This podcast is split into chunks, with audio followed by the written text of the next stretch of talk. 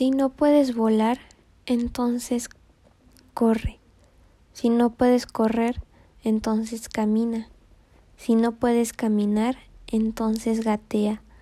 Pero por todos los medios, síguete moviendo. Martin Luther King Jr.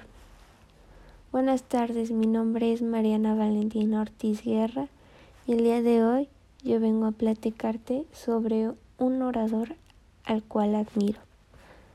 Martin Luther King fue un reformador que con sus discursos pudo cambiar al mundo. Una de las cosas que admiro de él son sus valores. Como a pesar de que tantas personas hayan sufrido cosas peores que él, se pone en el lugar de ellos y busca que las personas se sientan identificadas con él. Otra de las cosas es su don de persuasión. ¿Cómo pudo persuadir a tantas personas para que se levantara este movimiento tan grande después de que por tanto tiempo estas personas se mantuvieran calladas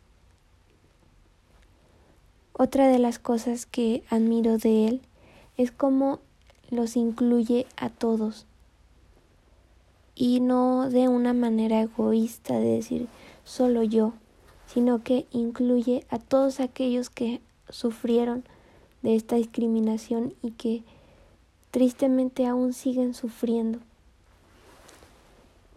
Otra de las cosas es los ejemplos que pone, cómo desde la historia, como desde muchísimo tiempo atrás, esta discriminación por personas afroamericanas existía, por personas con diferente color de piel, desde que los trataban como esclavos, desde que les daban una pésima alimentación, desde que los dejaban morir por enfermedades terribles.